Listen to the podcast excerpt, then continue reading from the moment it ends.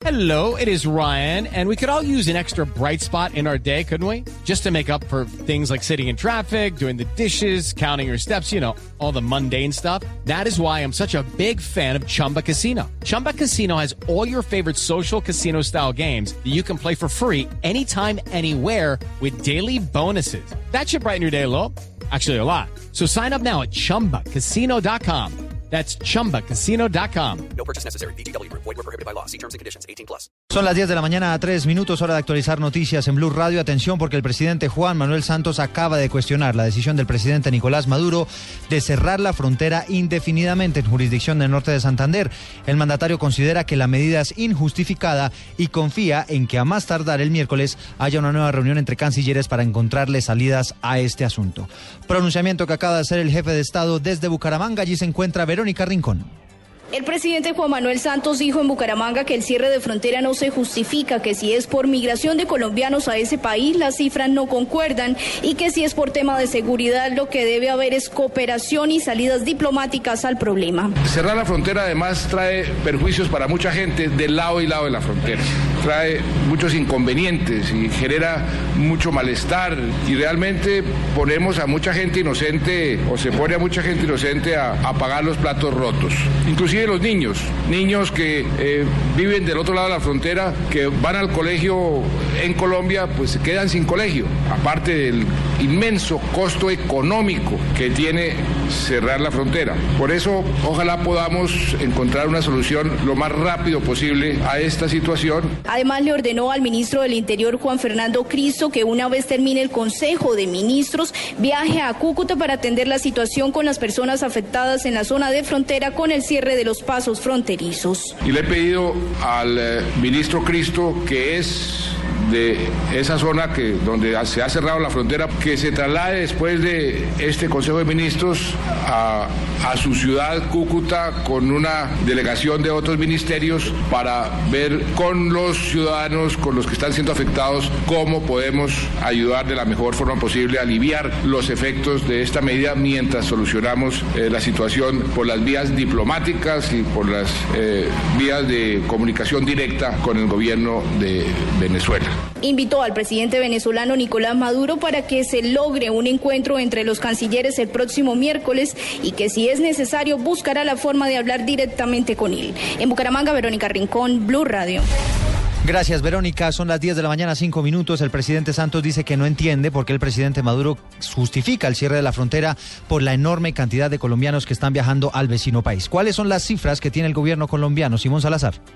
De acuerdo con Migración Colombia, en lo corrido de este año han viajado hacia Venezuela 315 mil ciudadanos colombianos y de esos han regresado cerca de 307 mil. Cerca del 70% lo han hecho en condiciones de turistas. Por otra parte, informa que en lo corrido de este año han ingresado al territorio colombiano un poco más de 183 mil ciudadanos venezolanos, de los cuales el 70% lo ha hecho por turismo. En este periodo de tiempo han salido del territorio nacional más de 174 mil venezolanos y se han expedido por parte de Migración Colombia 12.639 cédulas de extranjería a ciudadanos de esa nacionalidad. Por último, informa Migración Colombia que pese al cierre de la frontera, el servicio se presta normalmente en los puestos de control que limitan con Venezuela, esto es en Paraguachón, Arauca, Puerto Carreño, Ureña y Villa del Rosario. Simón Salazar, Blue Radio.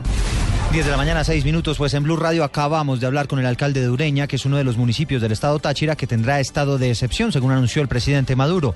Ha revelado el mandatario que en media hora va a haber un encuentro de autoridades locales en el vecino país para abordar todo este asunto y ha contado cuáles podrían ser algunas de las medidas que podrían adoptar a partir de ahora con estas facultades especiales. Nos cuenta María Camila Correa.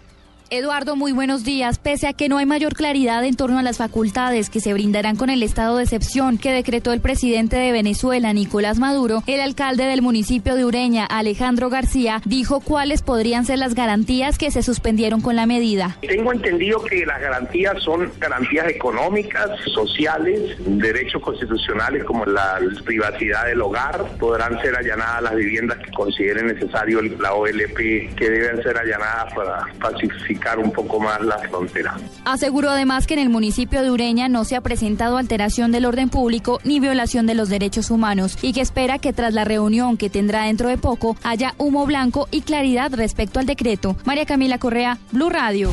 Gracias María Camila. Y en medio de la tensión que hay en la frontera por este cierre indefinido se llegó a un acuerdo para que 40 pacientes que normalmente reciben tratamientos de diálisis en Cúcuta y que en estos momentos están en Venezuela puedan traspasar el cierre fronterizo y llegar a la capital del norte de Santander para este tratamiento. Desde allí nos informa Juliet Cano. Los 40 colombianos que padecen de problemas renales y que viven en San Antonio del Táchira serán entregados en el puente internacional Simón Bolívar dentro de poco a una comisión de la Cruz Roja para que reciban tratamiento de diálisis en Cúcuta, luego de un acuerdo entre las cancillerías de ambos países. Algunos se quedarán en la ciudad el día de hoy y posteriormente serán devueltos a Venezuela donde residen. Alberto Barrera, presidente seccional de la Cruz Roja en Norte de Santander. Los colombianos van a recibir eh, son pacientes que eh, reciben tratamiento de diálisis en Cúcuta que tienen que hacerlo día por medio aquí en la ciudad. Entonces hoy los vamos a traer a, a, todos para que reciban ese tratamiento. El presidente seccional de la Cruz Roja manifestó que se está tramitando un acuerdo para que día por medio estas personas puedan recibir los respectivos tratamientos en Cúcuta. Informó Juliet Cano, Blue Radio. A las 10 de la mañana, 9 minutos, hablamos de información deportiva, además de los 13 ciclistas colombianos que competirán en la Vuelta a España, competición que arrancará en menos de una hora. Los menores de 23 años inician hoy el Tour del Avenir en Francia, donde nuestro país ha ganado en cinco oportunidades. Joana Quintero. Fernando Gaviria y Sebastián Henao lideran el equipo colombiano conformado por seis ciclistas que inician hoy su participación en el Tour del Avenir en Francia. La prueba reservada para los menores de 23 años tendrá a los mejores 20 equipos del mundo en esta categoría. Sebastián Henao, capo colombiano para la clasificación general. Venir con buena preparación ¿no? y la mentalidad ante todo, ¿no? una mentalidad ganadora, con ambición, ganas de triunfo. La edición 51 de la competencia será de vital importancia para nuestro país que el año pasado ganó el título con Miguel Ángel López.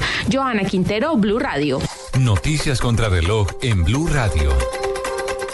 10 de la mañana, 10 minutos, noticia en desarrollo. El primer ministro de Bélgica, Charles Michel, propuso una reunión urgente de los ministros de Transporte e Interior de ese país con Francia, Alemania y Holanda para hacer frente a la amenaza terrorista y estudiar medidas de seguridad tras el ataque a un tren entre Ámsterdam y París. Estamos atentos porque a través de una nueva manifestación en Guatemala los ciudadanos le están pidiendo la renuncia al presidente Otto Pérez Molina, quien está envuelto en un escándalo de corrupción. Esto se suma a la captura en las últimas horas de la ex vicepresidenta de ese país, Roxana Valdetti, por estos mismos asuntos. Y la cifra que es noticia a esta hora, al menos 10 personas murieron tras un atentado suicida en Kabul, en la capital de Afganistán.